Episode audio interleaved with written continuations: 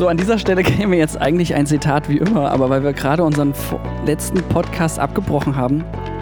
Sag nicht das Thema, weil vielleicht machen wir es doch noch. Ja, dann kriegen wir das noch hin. Jeder hat eine zweite Chance verdient. Auch dieses Thema, wo mein Bauchgefühl gleich gesagt hat, komm, lass stecken.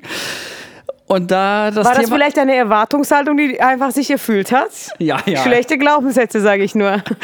sind eingetroffen. Und deswegen haben wir jetzt die tolle Möglichkeiten zu dem aber extrem passenden Thema aus Niederlagen lernen.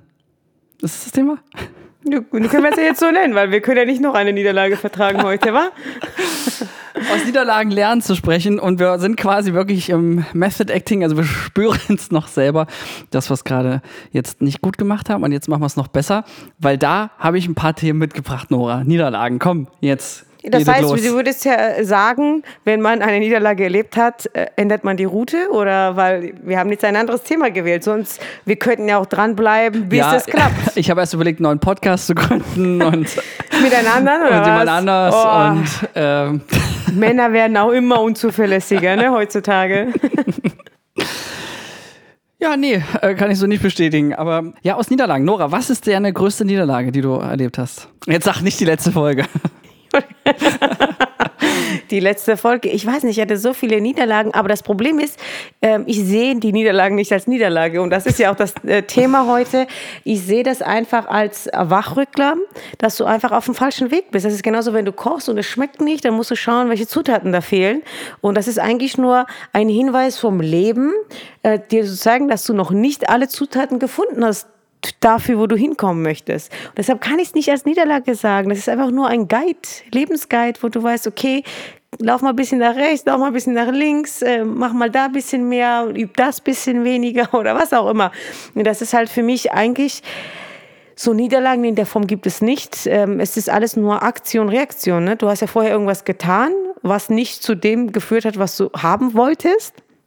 Und äh, dann ist das daraus entstanden. Du musst dann halt einfach dann rückwärts aufrollen. Okay, wo hat was gefehlt? Wo hat Salz gefehlt? Ja, äh, hier hat jetzt auf jeden Fall ein konkretes Beispiel gefehlt, weil ich hatte jetzt die Hoffnung, du erzählst uns jetzt einfach mal ganz ungefiltert, was man wirklich so als Niederlage sehen könnte, auch wenn du es heute schon überwunden hast. Komm, hau mal einen raus. Ja, jetzt. im Privaten bin ich ja immer sehr gut da ja, drin. Siehst du, da gibt es doch Niederlagen. Ja, das ist da die Antwort, Niederlagen, sehr viele Niederlagen. Ich hatte mindestens drei Beziehungen, die gescheitert sind. So, jetzt kommen wir der Sache schon ein bisschen näher. Die Antwort gefällt mir viel besser als die davor. Die konkrete. Oh, hallo, das waren voll die hilfreichen Tipps. Ich würde es jetzt nicht gescheitert sagen, aber es ist vorbei und es hat nicht so geklappt, also auf die Länge geklappt, die ich mir erwartet habe. Die Frage bei Niederlagen ist ja auch, was war deine Erwartungshaltung? Nicht ja. alles so ist ja für Leben gedacht, ja? Was sind denn deine Niederlagen, Flo? Wenn du meine Antwort nicht gut findest, nicht gut genug findest, dann komm du doch, hau du doch mal deinen Scheiß raus. Ja, also ich habe so einige Situationen als Niederlagen. Ähm, tatsächlich äh, geht das auch mit den Dingen, die ich wirklich bereue, würde ich sagen, weil auch gleich, ich gebe jetzt mal nicht so politische Antworten, ja, dafür bist du heute zuständig, aus den Niederlagen gleich was Positives abzugewinnen.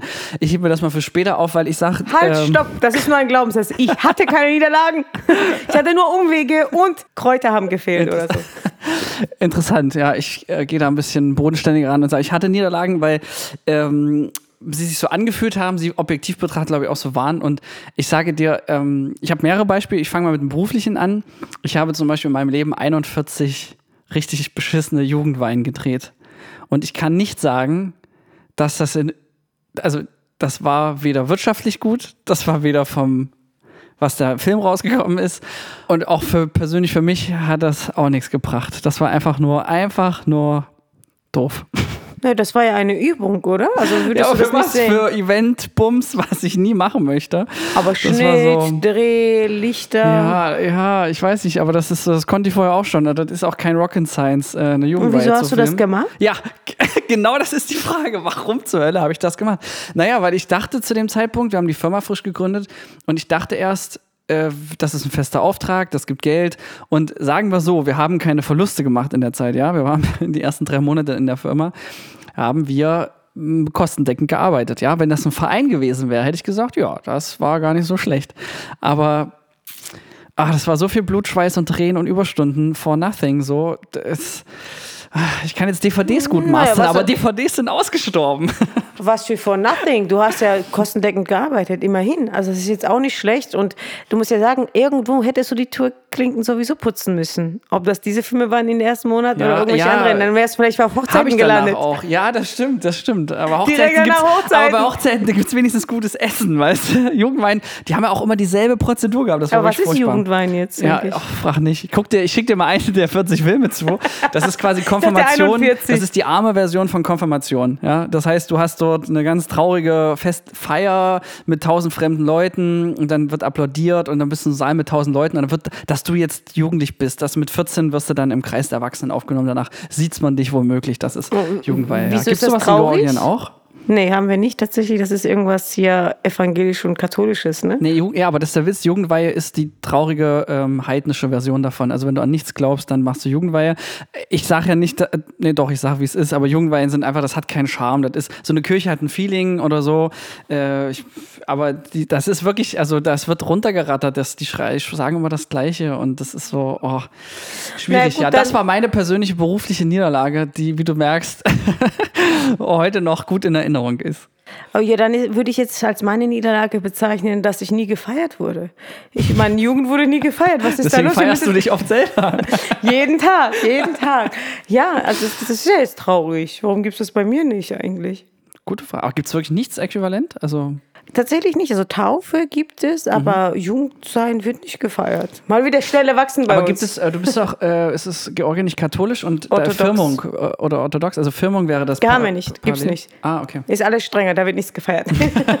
ja, bei uns wird, lustigerweise wird bei uns zu viel gefeiert, würde ich sagen. Aber nichts Christliches. Ja, gut, und jetzt, äh, um jetzt mal noch so eine Nora politisch korrekte Antwort zu geben, was ich sehr wohl gelernt habe, ist, dass Nein sagen. Ja, absolut. Ähm, dann eine Sache der Ausrichtung. Also wir wurden von einer Mo Agentur motiviert, die hat auch Fotos gemacht. Das war für die, hat das bestimmt Sinn gemacht, aber für uns als Filmfirma nicht. Ich weiß jetzt, was ich nicht will. Und ich weiß vor allen Dingen, es extremst zu schätzen. Äh, Ich sage jetzt hier nur Sch- Wirtschaftskrise und Co., dass auch ich in, selbst in einer Wirtschaftskrise keine Jugendwein mehr drehen muss, ist schon, da bin ich schon dankbar für. Ja, da drehe ich auch gerne alles andere. Ähm, auch, äh, ja, Punkt. Und das hat geholfen. Es hat geerdet. Zumal, was auch echt witzig war, dass ich zwei Monate vorher habe ich zwei Jahre lang 25 Filmpreise gewonnen mit dem Testfahrer, dem Dokumentarfilm. Wirklich, das war so ein Durchbruch. Es gab Preisgelder noch und nöcher, Anerkennung, Austausch und da gab es einen roten Teppich und das war in Palm Springs. Ähm, da habe ich vorher noch Hollywood besucht und äh, da wurde mal eingeladen, ein Flieger, die haben alles bezahlt und so. Und dann war auch der Oscar-Preisträgerfilm in dem Jahr mit nominiert in unserer selben Sektion. Und das war so mega, der rote Teppich war so der Hammer. Und dann, zwei Monate später, kam der rote Teppich der Jugendweihe. Und wenn ich jetzt so drüber nachdenke, dann war das auf jeden Fall eine extrem bodenständige Erinnerung, dass das Leben nicht den ganzen Tag Hollywood ist. Also, äh, oder groß Filmfestival. Zumindest ist es nicht Lollywood, ne? Nicht Lollywood ist, ja. Denn das war wirklich schwierig. Mm, Nee, also andersrum, es war einfach extremer Kontrast. Vielleicht habe ich deswegen auch ein bisschen krasser gelitten, weil du da wirklich von, von, von internationalen Jurys äh, Preise bekommen hast und, und dann wurdest du ausgelobt von der sächsischen, Sachs, äh, sachsen-anhaltinischen Jugendweiherverein. Äh, das war äh, tricky. Aber jetzt, wo ich so drüber nachdenke, es hat mich zumindest sehr, sehr geerdet. Und ich bin auf jeden Fall trotz der Preise nicht mehr abgehoben. Und ich habe die Zeit ähm, sehr zu schätzen gewusst. Und das war dann so der Anfang von viel Fleiß, Blut, Schweiß und Tränen ähm, mit der Unternehmung, die wir dann äh, aufgebaut haben. Ja. Ich würde Nora, sagen, sag's, du was hast nichts. Falsches, nichts Falsches gemacht. Also ich, das sind Ich dachte, du sagst jetzt was wie, es war keine Niederlage. Ja, wusste, das kommt. es, es war keine Niederlage, es kann keine Niederlage. Solange du entweder Geld verdient hast oder viel Energie daraus gezogen hast oder viel Positives, kann es nicht schle schlecht gewesen sein. Ich hatte den durch, großen Durchbruch bei meiner vorletzten Jugendweihe. Da habe ich dann Kopfhörer aufgesetzt und habe dann nicht mehr gehört, was abging, habe nur noch im Autopilot gefilmt und dann hatte ich richtig Spaß. Das war leider. Das, das hast du gelernt. Jetzt kannst du, bist du bereit für eine Beziehung, weil wenn die Frau so viel redet, dann kannst du einen Autopilot einfach so tun, als würdest du zuhören. Siehst du nur Ja. Mehrwerte draus gezogen. aber die Leidensfähigkeit ist erhöht, das stimmt, ja. Und das ist, glaube ich, auch, deswegen, äh, ich hatte jetzt noch ein anderes Beispiel gehabt, aber das sehe ich in Wirklichkeit heute nicht mehr als Niederlage, weil äh, ich so viel positive Sachen daraus gewonnen habe. Oh, jetzt klinge ich schon wie du, ne? Ja, tut mir leid, dass ich ein positives Mindset habe. Es tut mir ja leid. Ich entschuldige mich dafür. Ja, aber das ist ja cool, weil das tröstet ja dann einen auch in dieser Situation, sobald man es erkennt. Oder wenn man jetzt gerade irgendeine Niederlage erlebt hat oder vor kurzem, dann könnte man sich fragen, was habe ich aus der Niederlage mitgenommen und was hat mich dadurch zu einem besseren Menschen gemacht? Weil, oder? Ich habe noch eine bessere Frage. Warum bin ich da gelandet? Wie bin ich da gelandet? Und mit welchem Mindset bin ich in diese Situation gelandet? Man muss aufrollen. Präventiv? Mhm. Nicht präventiv, sondern einfach aufrollen. Okay, du hast ja irgendwas getan, dass du in dieser Situation bist. Ja. Und was war das? Und weil, wenn du irgendwo hinkommst, wo du nicht sein willst, das ist genauso, wenn du mit dem Auto losfährst, ins Navi Berlin eingibst und kommst in Hamburg an, dann musst du dich fragen, wieso bin ich in Hamburg gelandet? Ist das Navi kaputt? ja? Und dann muss man halt überlegen, okay, was kann ich beim nächsten Mal anders machen, dass ich nach Berlin komme? Navi auswechseln oder eine Karte nehmen oder Begleitung mitnehmen oder weniger telefonieren und auf die Straße schauen. Wie mhm. auch immer, Schilder beachten. Das ist für mich, deshalb ist es für mich keine Niederlage. Das ist ein Weg, weil du vorher das noch nicht gecheckt hättest. Ich habe einen super geilen Satz von einem Freund vor kurzem dazu gehört, der hat gesagt, wer sich oft verläuft, der ist ortskundig. Genau die richtige Einstellung, ja. Es geht ja, der Weg ist das Ziel. Es geht ja nicht darum, irgendwo anzukommen. Und wenn du soweit bist und wenn der Zeit reif ist, du brauchst diese Erfahrungswerte, du brauchst diese sogenannten Niederlagen. Das sind keine Niederlagen, das sind einfach Erfahrungswerte, die du wirklich brauchst, weil du würdest ja nicht wissen, dass du das nicht mehr machen willst, wenn du das nicht gemacht hättest. Naja, und das Schöne tatsächlich ist ja auch an dem Wort, es ist ja letztendlich nur eine niedere Lage, also in der du dich aktuell befindest. Und das heißt, dass die Lage, die danach existiert, auf jeden Fall eine bessere, höhere Lage ist. Und so gesehen nach Berg kommt Tal oder ja, das sind, glaube ich, schon gute Nachrichten eigentlich, wenn man gerade in der Scheiße sitzt, denkt man sich, so, das nächste wird auf jeden Fall besser. Da habe ich auch einen guten Spruch, apropos Scheiße. Wenn du tief in Scheiße steckst, dann solltest du nicht den Kopf hängen lassen. Ja, heiter, immer heiter weiter, ja. Äh, da ist was dran. Und ähm, ich weiß nicht, so gesehen, ich habe eine Zeit lang halt auch gedacht, ich bereue wirklich viel ähm, jetzt an dieser, an dieser äh, Jugendweingeschichte. Ähm, aber für meine spätere Unternehmung muss ich sagen, diese Leidensfähigkeit hat mich zumindest geschult und das war der Anfang von eigentlich vielen weiteren extrem niederen Lagen, sage ich mal, äh, die dann aber sich nach anderthalb Jahren wirklich in Wohlgefallen aufgelöst haben, indem man mit Fleiß viel bekämpft hat. Und ähm, das ist natürlich wirklich, wenn du das einmal durch hast, äh, du willst es zwar nicht nochmal durchhaben, aber ich glaube, ähm, der Erfolg, der danach wirtschaftlich entstanden ist, kam vor allen Dingen durch das Wissen, was ähm, nicht funktioniert hat. Und das war ein super Kompass, wie du es mit Navi gerade beschrieben hast. Es gibt jetzt zwei Möglichkeiten. Das hat äh, mein Bruder mir mal gesagt, weil ich auch tatsächlich beruflich äh, einige Anfängerfehler gemacht habe. Erstens, ich meine, ich habe ein Unternehmen gegründet, ohne vorher mal angestellt gewesen zu sein. Das ist natürlich in meiner Mitarbeiterführung schon eine sehr große Herausforderung. Ich habe gar nicht verstanden, was sie von mir wollten. In den ersten zwei Jahren dachte ich mir so, warum? Was wollen die? Und die haben so gut hier. Ähm, ich habe es gar nicht gecheckt, ja. Und ich habe sehr vieles nicht gecheckt, weil wenn man selbst nicht in ein Unternehmen gearbeitet hat, da zu gründen, trotzdem hat es mehr oder weniger gut funktioniert. Äh, mit sehr Für vielen dich. Herausforderungen. Mit deine Mitarbeiter nicht. Oh, ich denke schon, dass sie überwiegend, ich, ja, ja ich bin ja nett. Ne? Gibt es Kununu-Bewertungen, wo man nachlesen könnte? Also ich weiß nicht, bis jetzt, ich habe sogar mit meisten Mitarbeitern von mir sehr guten Kontakt und sehr freundschaftlichen Kontakt. Also ich, ich will jetzt nicht so viel behaupten, nachher hört das noch eine und sagst so, ich hasse die Es ist einfach nur, du achtest auf viele Dinge nicht, die dir nicht bewusst mhm. werden und das hast du gelernt. Und ähm, da hat mein Bruder was Schönes zu mir gesagt. Also du kannst entweder Zeit investieren in eine Ausbildung oder in ein Studium oder du überspringst diese Zeit und musst das hart Learning by Doing machen. Und das haben wir, glaube ich, beide gemacht, weil die drei Monate gegenüber fünf Jahre äh, Filmstudium ist ja nichts. Ne? Das musst du mal beachten, weil da hättest du noch mehr Scheiß machen müssen. Ja, das stimmt. Äh, von daher hast du jetzt auch eine super schöne Überleitung ähm, noch für meine zweite Sache, die ich als Niederlage sehr lange bezeichnet habe und heute ähm, nämlich extrem positiv wahrgenommen habe. Und das ist, ist, dass ich vorher woanders gearbeitet habe. Und es ist schön von dir nochmal daran erinnert zu werden, weil damals habe ich es einfach diese, die Stimmung, das Mitarbeiter führen. Also ich wurde ja dann geführt und äh, selber merkt man das ja als äh, Mitarbeiter, weißt du ja immer, was hätte der Chef besser machen können. Ne? Das ist ja so der typische äh, Flur-Talk, sage ich mal. Und das Geile ist ja aber, dass dann ähm, sich bei mir einfach meine eigenen Werte offenbart haben, weil ich dann gemerkt habe, wo dann die Wertschätzung oder wo so eine äh, Kritikkultur, das war keine Fehlerkultur, sondern da wurde auch mal laut geschrien, wenn es einfach nicht gepasst hat zum Beispiel. Ja, das gab so einen ganz krassen Schlüsselmoment, wenn du dann so äh, da in die Runde schaust und denkst dir, boah, Alter, was ist denn das für ein Arbeitsklima?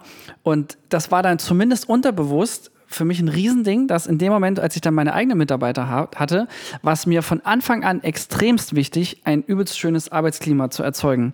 Und ich habe tatsächlich erst ähm, vier Jahre später gecheckt, warum wir jetzt so ein vorbildliches Unternehmen, als dann plötzlich Goodfeel Manager kam zu uns, um sich anzugucken, wie es bei uns läuft, wo ich ein bisschen feiern musste, weil erst dachte die wollen uns was verkaufen und dann gesagt, ja, ich kann nichts tun bei euch, ich gehe wieder. Aber hat wirklich mal eine Feelgood Managerin gesagt.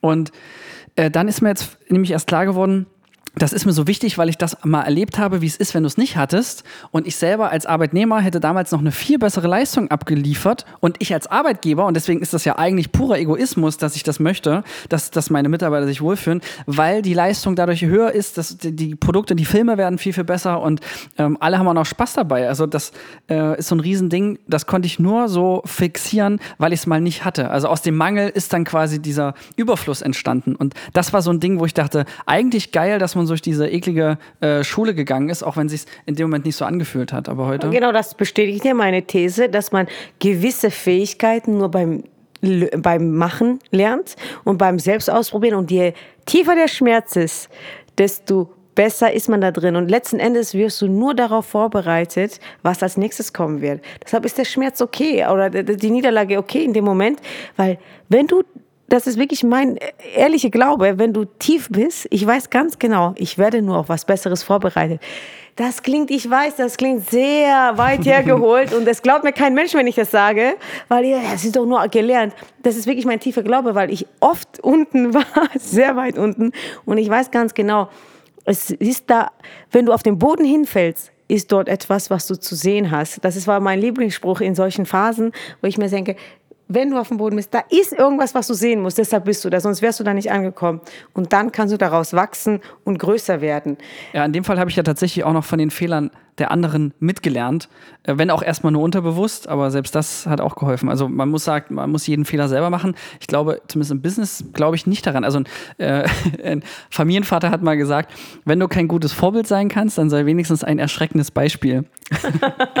Und so ein bisschen in die Richtung war das in diesem Fall. Ja, es war nicht alles schlecht damals, aber das schon so. Naja gut, es kommt darauf an, was du als Fehler siehst. Du warst ja persönlich betroffen, deshalb bezeichnest du das als deine Niederlage. Aber wichtig ist dieses Mindset, dieses positive Mindset, Mindset zu sagen, alle, die irgendwas also zum Beispiel äh, mir was Schlechtes angetan haben, waren ja auch nur Botschafter, die dir was beibringen wollten, wie du mit sowas umgehst, in welche Richtung du gehen möchtest. Das ist dein Beispiel jetzt. Das war nicht eine persönliche Niederlage, sondern jemand anders hat dich nicht so behandelt oder du wurdest in Arbeitsfeld nicht so aufgenommen, wie du es dir gewünscht hast. Das war ja nur ein Botschafter, dass du das besser machst oder dass du das anders machst. Und daraus, genau daraus entstehen, aus dem größten Schmerz entstehen die besten Sachen besten Filme entstehen aus dem äh, größten oh ja, Schmerz. Wenn man, wenn man großen Liebeskummer hat, äh, dann macht man richtig Alles gute Filme. Also geht's mir zumindest so. Ja. Entsteht mhm. daraus. Ich weiß nicht mehr, irgendein Star ähm, ich glaube Gwen Stefani, Pink, irgendjemand, ich weiß es nicht mehr, ich will jetzt keinen falschen Namen sagen.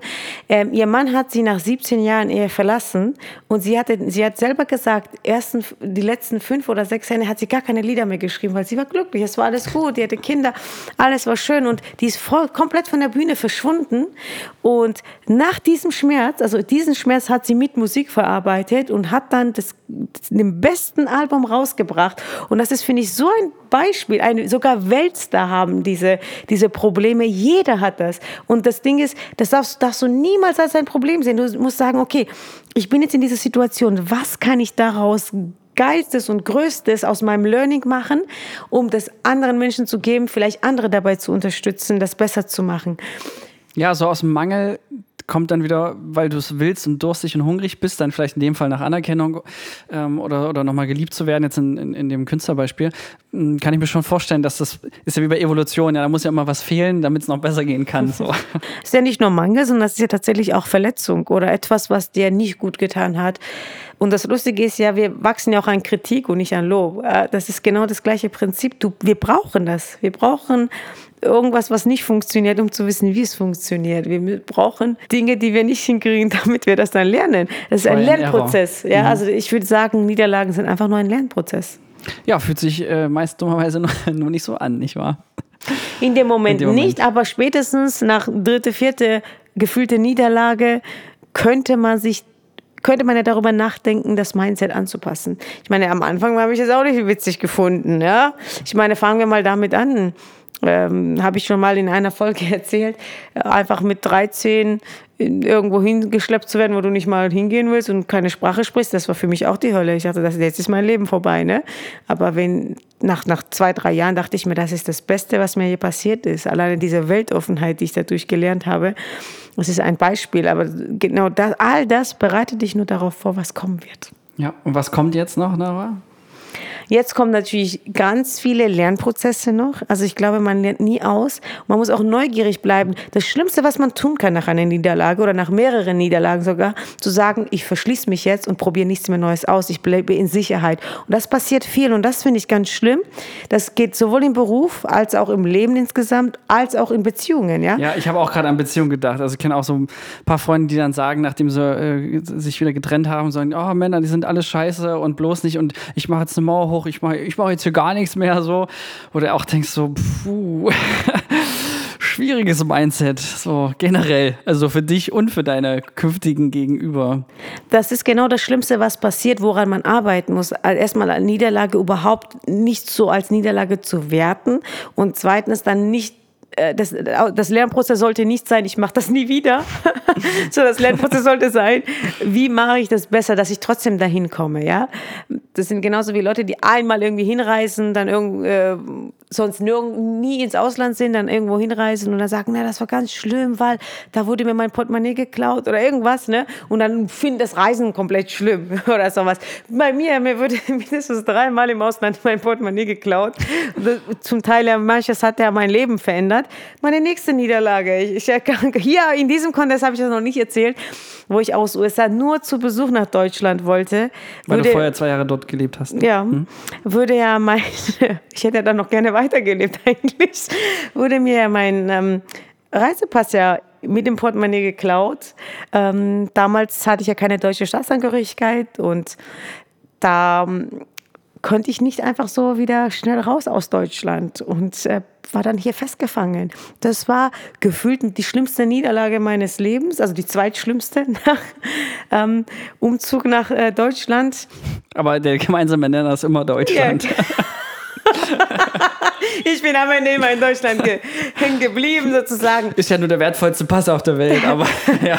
Ich hätte ja noch keinen Pass. Das ist ja das Ding. Ich habe das ja erst vor vier Jahren ja beantragt und bekommen, weil ich ja auch sehr große Verbundenheit mit meinem Land gefühlt habe. Und es ist immer schwierig, so sowieso in meiner Heimatlosigkeit und, und ohne irgendwo zu, zugehörig zu fühlen, zu sagen, ich gebe jetzt noch meine letzte Identität auf. Und übrigens, das war auch mein Problem mit meinem Nachnamen, was du mir ganze Zeit seit Monaten einredest. Was? Nochmal äh, Lob? Äh, ja, dass mich mein Nachnamen kürzen soll, weil der zu lang ist. Aber da gebe ich ja meine ganze ja, Herkunft Die Siegspitze ist halt äh, nicht so, also ich finde... Äh, Läuft ja nicht über, überhaupt, ja? es klingt schön. Einfach ja. Lob. Ja. Natürlich klingt das schön, aber das ist trotzdem ein Teil von dir aufgeben. Das ist genauso, wenn dir jemand sagt, ja, äh, schneide mal deine Ohren ab. Ja? Das ist ja, womit ich mich identifiziert habe. Da weiß jeder gleich, wo ich herkomme. Ja, Aber eben nicht. Das klingt halt, äh, also es ist eins von 20 Ländern östlich von Deutschland. Ja, das ist nur, weil du es nicht weißt, weil du nicht so weltoffen bist. Aber die Endung ist ganz klar, dass das Georgisch ist, möchte ich jetzt ja sagen. Ja? Es gibt ja. nur zwei Endungen in Georgisch. Ich wette, dass äh, unter all den Zuhörern, weil zwei Leute es zufällig erkannt haben. ist ja auch nicht so schlimm. Letzten Endes ich verstehe, was du meinst. Nochmal, um mal dich kurz zu bestätigen, ja, und dein Nachname passt ja auch. Aber es ist ja, äh, was ich noch viel krasser an deiner Geschichte finde, äh, du hast jetzt gerade noch nicht dazu gesagt, dass du ja noch einen Job hattest in den USA. Ja. Und faktisch ein ganzes Leben, oder? Ja mein ganzes Leben. Und das war eben eine, eine große Niederlage. Ja? Also Niederlage und überhaupt nicht steuerbar von mir. Ne? Also die ausländischen Botschaften sind ja nicht so die schnellsten. Ich hoffe, es hat sich geändert nach zehn Jahren, weil ich bin ja seit zehn Jahren zurück ich habe drei Monate nur geweint. Ja, also ich würde schon sagen, dass ich leicht depressiv war in der Phase. Okay, ich war depressiv, ich gebe es jetzt zu. Weil ich, du, ich wusste ja nicht, ich war bei ja, Null. Wenn du da einen Job hast, dein, dein Vermögen und Alles. dein Leben. Ja, ich hatte kein Geld, ich war hier und wusste nichts mit meinem Leben anzufangen und da war ich gerade 21, ja. Ja, krass. Schon Aber was dann kam, finde ich ja eigentlich noch viel geiler eigentlich. Ja, genau, weil ich mir gedacht habe, ich werde das Geilste daraus machen, weil das Leben will mir anscheinend irgendwas zeigen, irgendwas läuft hier falsch und egal was passiert ist, egal wie es passiert ist, nach, ich habe schon nach zwei Wochen das gedacht und ich habe trotzdem weiter geweint, weil ich trotzdem traurig war, aber ich habe gesagt, nein, du musst jetzt richtig was Geiles draus machen, dass du dann nicht negativ an diese Erinnerung denkst, sondern denkst, daraus ist sowas krasses, geiles entstanden, so was Überwältigendes, dass du das dann mit äh, positiv konditionierst. Und das ist, war meine Motivation damals. Und äh, natürlich hat da meine Erfahrung mit äh, damaligen Umzug geholfen, wo ich gesagt habe, da, wo du da am Boden zerstört was mit 13. Und da habe ich halbes Jahr geweint jeden Tag und mit niemandem geredet. Da habe ich mir gedacht, okay, da hast du doch auch dann nach fünf Jahren gedacht, das war das Geist. Und das machst du jetzt auch in fünf Jahren. Das war meine größte Motivation zu sagen, in fünf Jahren willst du diese Ereignis mit was Geilem konditionieren und was mit Geilem behaften. Und dann habe ich mich ja selbstständig gemacht, ja, in München. Ja, zack, wow. Unternehmen gegründet, zack, viele Steuern gezahlt in Deutschland. ja, ich habe dann wie quasi und dann irgendwann dachte ich mir, bei so viel Steuern, was ich gezahlt habe in Deutschland, kann ich auch, habe ich das Recht auf deutschen Ausweis oder deutsche Staatsangehörigkeit. Und dann habe ich es tatsächlich umgesetzt, weil ich mir diese Unsicherheit nicht mehr antun wollte, weil ich äh, Deutschland meine Heimat geworden ist. Das äh, muss ich ehrlicherweise gestehen. Ich will immer wieder hier zurückkommen. Ist und ich liebe es ist okay. Es ist okay. Ja, ja ich weiß, ich, ich habe meinen Namen aufgegeben. Ich habe ich hab mein Leben aufgegeben. Aber ich liebe Deutschland einfach. Und das, äh, nachdem ich so viele Länder bereist habe. Mensch. Die, die heimlichen Regionalpatrioten freuen sich jetzt über diese Sätze. Ich wollte aber eigentlich was ganz anderes feiern, nämlich deine, deine, deinen krassen Sieg, den du daraus. Ich meine, du hast ja nicht nur ein Unternehmen gegründet, sondern du hast es auch noch erfolgreich gewirtschaftet. Also wer Steuern zahlt, muss ja auch erstmal Gewinne machen und dann auch noch erfolgreich zu verkaufen mit einem äh, dicken Sümmchen ist ja schon, also ich meine, das ist ja schon Todeskombi, ja. Also erst mit nix quasi hier stehen mit 21 und das dann äh, mit Mitte 20 ähm, in, in äh, großen Summen zu verkaufen. Also zumindest in dem Alter, glaube ich, ne? So, das ist schon. Ja, ich, ich, war wirklich bei 0 Euro damals, ne? Das wäre das Verrückte. Ja. Dass ich, ich bin ja geneigt, weil wir gerade eben ja versucht haben, hier was zu besprechen in der Podcast-Folge, was ja eigentlich jetzt eine perfekte Überleitung wäre zum Thema Wohlstand.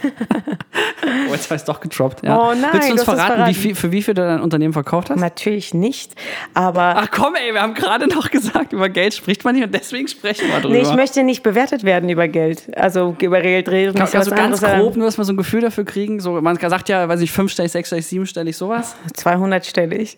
Nein, Quatsch, so viel natürlich nicht. Äh, so viel natürlich nicht, aber äh, ja, nee, ich rede eigentlich nicht. Also ich rede nicht über meine. Du bist wirklich Deutsche, du bist wirklich Ja, ich habe mich, ich hab mich integriert. ja, Geld, ja. Ich habe mich integriert. Was heißt über Geld nicht reden, ist es halt einfach. Ähm, über Geld ist, äh, zu reden ist was anderes als meine Kontoauszüge hier hinzulegen, oder? Das ist ja Weltenunterschied. Ja, ja aber es ist, äh, weiß ich nicht, fast äh, sechs, sieben Jahre her und so ein Exit. Also ich meine, bei, bei großen Startups liest man das ja auch und so weiter. Ich, will ich auch gar nicht nötigen. Ich wollte nur noch mal, es, was die Zuhörer mitnehmen müssen, ist, dass es wirklich schon wirtschaftlich ein großer Erfolg war. Darauf will ich einfach hinaus und dass das so krass ist im Kontra zu 0 Euro am Flughafen sitzen und das Portemonnaie ist geklaut. Ähm, das ist natürlich eine, eine, eine, tolle Erfolgsstory in Kombi. Ja, du feierst dich dafür gerade so wenig, deswegen musste ich das kurz mal für dich übernehmen. Danke, ja, ja. So, danke, ich feiere mich jeden Tag, aber ähm, bei mir war es ja immer, da immer alles Gute aus einer großen Niederlage entstanden ist, wie du das so bezeichnen würdest, mhm. fällt es mir schwer als lustigerweise als Erfolg zu sehen, weil ich weiß, wie viel ich gelitten habe am Anfang. Das ist witzig, weil am Anfang wolltest du das nicht als Niederlage bezeichnen ja. und das andere jetzt nicht als Erfolg. Das Ding ist in der Stetigkeit. Also mein Gefühle, äh, ich habe angefangen ähm, sehr früh mein Inneres in Anführungsstrichen zu kontrollieren, nicht kontrollieren, sondern in gleichen Massen zu halten. Ob ich 0 Euro habe oder ob ich 100.000 Euro habe, ist mein Inneres immer gleich. Und deshalb rede ich vielleicht nicht über Summen, weil äh, meine innere Einstellung sollte unabhängig von äußeren Umständen sein. Ja? Mhm. Und das ist, was ich in diesen Niederlagen gelernt habe, dass ich gesagt habe, egal wo ich heute stehe, ich weiß, ich habe zwei gesunde Hände, ich habe zwei gesunde Beine, ich habe einen Kopf und ich weiß, ich schaffe auch und alles andere. Ja. und viele andere Körperteile, noch Magen, Darm und so. Ich habe sogar noch meinen Blinder. und ähm, deshalb finde ich das ja, ähm, weiß ich, also das hat mich darin gestärkt, aber ich weiß, ich sollte mich nicht durch äußere Umstände ähm, so krass beeinflussen lassen mit durch irgendwelche Zahlen, durch irgendwelche Fakten, durch irgendwelche Schubladen, sondern ich bleibe in meiner Konstante. Die Dinge passieren und ich werde schauen, wie kann ich es für mich steuern und was kann ich für mich am besten rausnehmen. Und äh, mein Leipzig-Umzug, ich würde das nicht als Niederlage bezeichnen, aber irgendwie hat das immer bei mir was mit Umzügen zu tun, aber das liegt wahrscheinlich daran, dass ich sehr viel umziehe. Aber ich bin ja ähm, wegen und mit meinem Ex-Freund ja hierher gezogen. Jetzt geht es in die Private. Und so gesehen könnte man das ja auch. Ach, und das willst du jetzt erzählen, ja? so gesehen könnte man das ja auch als eine Niederlage sehen, ne? Mhm. dass man sagt, die Beziehung ist gescheitert, ich bin erstmal hier geblieben. Und ähm, die Beziehung war dann dementsprechend ja vorbei, aber ich habe dann auch gleich als erstes gesagt, es muss was Geiles draus entstehen, es muss zack, einen Sinn gehabt haben. Feuer und Flamme, jetzt Ja. brennt die Hütte. Ja. Die Hütte wollte ich nicht abbrennen, eigentlich. Ja, so die gesehen. von hab- deinem Ex-Freund, meine ich. Nein, das ist jetzt meine Wohnung alleine, das kann ich jetzt Okay. ja, aber das ist nicht so. Kommt Das nicht gut, kommt nicht gut, ja. ja. Nee, ich, hab, ich pflege ja nur Liebe in mir, das weißt du ja. Ich äh, gönne jedem alles. Und mit, von manchen Menschen muss man sich einfach trennen, was ja auch nicht, nicht Schlimmes ist. Aber das ist ja eben, deshalb betrachte ich es nicht als Niederlage, weil es waren ja viele, es waren ja, auch nicht meine womöglich, Fehler. Ja. Sollte er, wollte ich noch mal kurz an der Stelle sagen. Dankeschön. Ja. Mm, Gibt es irgendwas, was du bereust in dem Kontext Niederlage? Es kann ja nichts, wenn ich das besser gewusst hätte, hätte ich es ja besser gemacht. Und vor allem äh, die Niederlagen, die ich als Niederlagen bezeichnen würde, war ja eher äußerlich gesteuert. Also so ein Ja, Rei- und das ist das Problem. Ich habe eine Niederlage und die, das ist eines der zwei Dinge, die ich tatsächlich beruflich bereue. Das wollte ich dir immer erzählen. Ähm, Oh mein und das Gott, jetzt Problem ist, und das Problem ist, da habe ich es einfach selber verkackt und mh, ich habe damit tatsächlich auch noch nicht meinen Frieden gemacht. Das ist wirklich beruflich gesehen wirklich eine, eine, eine Niederlage, nämlich ein, äh, wir hatten ein eigenes Filmprojekt. Durch die Festivals haben wir ganz viele schräge Experimentalfilme gesehen. Und dann dachte ich, oh komm, Alter, die sind so dumm, lass doch mal irgendwie einen Experimentalfilmemacher erfinden, ja, einen Film über ihn machen und richtig das System crashen. Und daraufhin haben wir Anton Pöcknitz ins Leben gerufen. Der hat eine eigene Website, einen eigenen Vimeo-Kanal und ich habe selber mit meinem Kameramann damals äh, sechs Experimentalfilme gedreht. Natürlich alles an zwei Tagen. Oh mein. Gott, kannst du uns mal erklären, was das ist? Das sind die Filme, die flackern und flimmern, man versteht nichts. Ja, das war damals meine Definition von Experimentalfilm. Die flackern? sinnlosen Arte-Filme, wo man gar nicht weiß, was das ist. Ja, davon gibt es viele Filme. Einige gewinnen auch hier und da Preise und man fragt sich immer, was hat, wollte Also uns der Künstler damit sagen? oder? Ge genau, das ist so oft, oft der Fall. Es gibt auch wenige gute Experimentalfilme, habe ich dann auch später rausgefunden, aber ich wollte erstmal so einen Anti-Experimentalfilm machen, ja. Und dann haben wir diesen Filmmacher ins Leben gerufen. Das war eigentlich ein, ein Waldorfschullehrer und der hatte gar nichts mit Filmmachen zu tun, aber ein geiler Darsteller. Und wir haben seine Vita, der hatte Visitenkarten, die waren aus Pappe, ganz groß, einfach nur mit Stift draufgeschrieben und so. Mit dem sind wir auf die Berlinale gegangen. Wir hatten Empfänge mit dem. Und das Krasse ist, diese Experimentalfilme, die wir gedreht haben, einer, der war so gut, dass der wirklich auf Festivals nominiert war. Und das war, der war dann als Filmemacher eingeladen. Ja, der Filmemacher, den es nicht gibt, by the way. Und dann sind wir mit der Kamera hin und waren dann dort beim Backup-Festival in Weimar und wir haben dann dort, er war nominiert und äh, wie gesagt, wir hatten noch einen Berlinale Empfang. Und das Geilste war, dass der dann auch noch hier äh, ähm, Nacht des radikalen Films war sein Film nominiert. Und jetzt kommt der Oberhammer. Mein eigener Dokumentarfilm Testfahrer war ebenfalls nominiert in demselben Block. Super. So, und bis dahin ist das der Anfang eigentlich einer übelst geilen Filmgeschichte und wir haben tolle Aufnahmen und eine krasse Geschichte. Und jetzt kommt, gleich kommt der Big Fail, den ich wirklich bereue. Dieses Festival ist ist besonders, weil die Filmemacher stimmen untereinander ab, welcher Film gewinnt. Und unsere Story hat vorgesehen, in dem Moment, wo Anton Pöcknitz einen Preis gewinnt, nimmt er diesen Preis nicht an, ja, nimmt die Statue, macht sie kaputt, also oder schmeißt sie auf den Boden. Und also erst macht er eine große Rede von wegen, äh, wer dreistet sich denn hier Kunst zu beurteilen? Und ja, meine Kunst ist besser als die andere, aber wer sagt das denn? Das könnt ihr da nicht beurteilen und so. Sollte dann den Preis kaputt machen, auf die Bühne ballern und gehen. So, und dann wollte, sollte er die Filmaufnahmen abbrechen und das so ein bisschen die Idee des, des Dokument, äh, des, des, des, dieser Fake-Doku über Anton Pöcknitz. Ähm, und wir waren so nah dran, das Ding ist tatsächlich krass, aber es waren fünf Filmemacher und Antons Film damals hat tatsächlich eine Stimme gekriegt von einem anderen Filmemacher. Dann waren alle Filmemacher rum und alle hatten eine Stimme. Alle Filme hatten eine Stimme. Und ich als Filmemacher zum Schluss hatte die Entscheidung, welchen Filmemacher, und ich hatte mit ihm ja nichts zu tu- tun, Anton Pöcknitz war ja ein anderer Filmemacher, ja. Ähm, ich konnte meine Stimme abgeben. Und ich habe in der Pause, als Anton gerade seinen Film präsentierte und er hat ja Nachgespräch gemacht, wie das Filmemacher so machen, dann hat ähm, hier, Aber wer hat das gespielt? Dann hat pass auf, dann hat ein Arschloch-Kollege, ein anderer Regisseur, von dem ich dieses Projekt erzählt habe, der war auch nominiert. Der hat uns verraten. Der ist zur Festivalleitung gegangen und hat gesagt, hier, äh, der Filmemacher existiert gar nicht. Und daraufhin hat die Festivalleitung in diesem Festival allen Ernstes gefragt, Anton Pögnitz, kann es sein, dass du nur eine erfundene Figur bist von Florian Arndt, der sich das ausgedacht hat?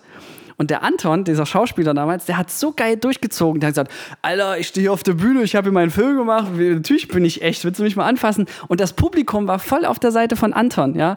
Und äh, das Ding ist, ich selber in dem Moment hätte einfach nur sagen müssen, ich kenne den nicht, keine Ahnung, ja. Und ich war damals aber äh, 19, ich wollte hier in der Filmszene in Leipzig mich auch nicht, äh, wollte es nicht verkacken, meinen Ruf. Und ich dachte mir, jetzt sind alle Augen auf mich gerichtet. Und dann habe ich mich hingestellt und habe das kurz erklärt und gesagt, hier, äh, Sozialexperiment und das passt doch gut zu diesem Festival und so. Und deswegen hatte ich am Ende nicht die Eier auf der Bühne zu sagen, der Preis geht an Anton Pögnitz. Und das war so eine Niederlage. Und stattdessen, ich voll Idiot, habe auch noch den äh, Preis quasi dann dem Regisseur gegeben, der uns verraten hat. Ja? Ähm, und der hat dann auch noch gewonnen. So. Äh, also es war eigentlich schlimm, der Film war auch gut, mal davon ab. Und dann ist dieses gesamte Projekt, das gesamte Filmteam, alle waren so demotiviert. Auch Anton, also der, der Schauspieler, war so demotiviert, äh, weil wir wirklich so nah dran waren an unserem Ziel, diese Story echt unter dokumentarischen Bedingungen zu verfilmen.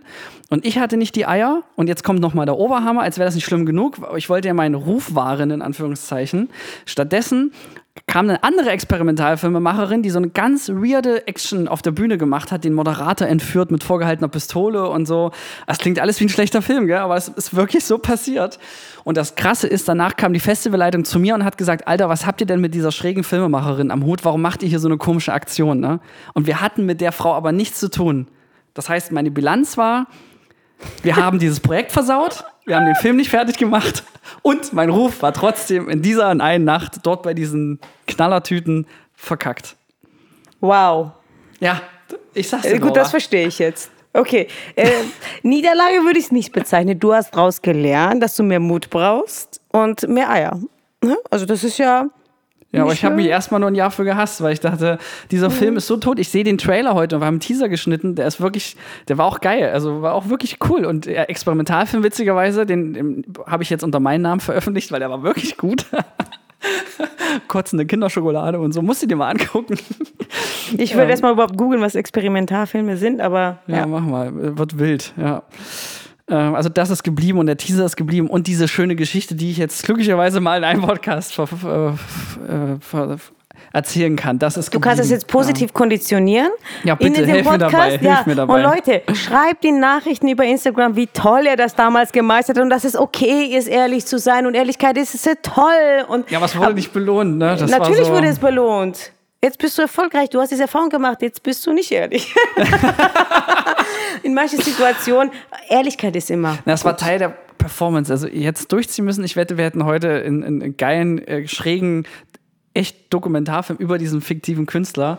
Ja, man muss halt ah. bis zum Ende durchziehen. Du hast jetzt gelernt. Ja, genau, genau. Ich ja. habe nicht durchgezogen bis zum Schluss, ja. Das Aber das hast du jetzt hart gelernt und das meine ich ja. Mit richtig schönen Schmerzen mhm. lernt man am besten und deshalb verstehe ich auch dein Lebensmotto für dieses Jahr oder dein ja. Jahresmotto. Ja, stimmt, Den stimmt. Mutigen äh, gehört die Welt. Und ich dachte mir, du bist mutiger als du. Sage ich immer, wäre das ja schon eine Vergewaltigung.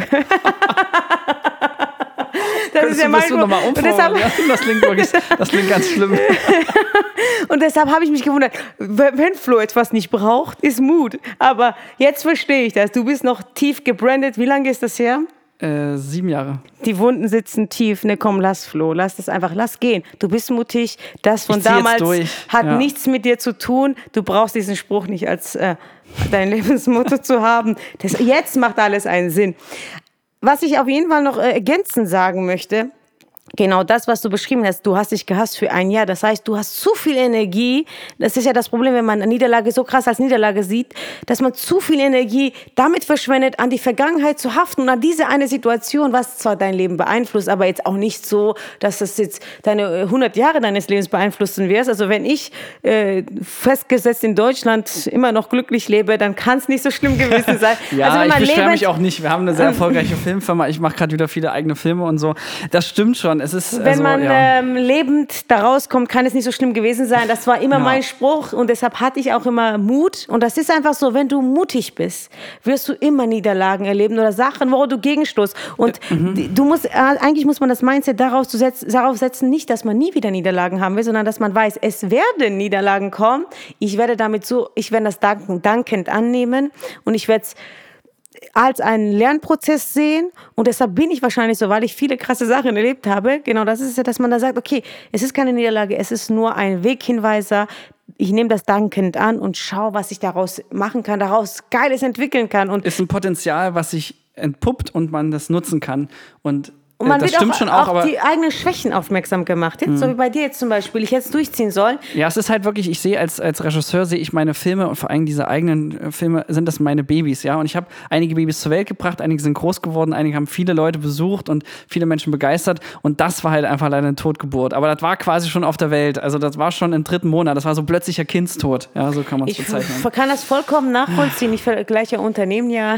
Rest in Peace, Anton Pöcknitz. Ich vergleiche Unternehmen ja wie eigene Kinder. Und das Ding ist, du wirst ja auch da, da aufs Leben vorbereitet. Du weißt ja nicht, wie deine Kinder zur Welt kommen werden. Du weißt auch nicht, wie die werden. Das ist ja das Lustige. Sowohl Kunst als auch Kinder. Du produzierst sie. du, weißt noch nicht ganz, du, was rauskommt, äh, Du, du feuerst sie an, gibst dein Bestes, aber du weißt nie, wie die sich entwickeln werden. Und das ist ja das, das ist das Synonym dafür. Du bist bereit für die Ich bin Kinder. bereit für ein Kind. Ja. Mehrere. Los, so viele Filme.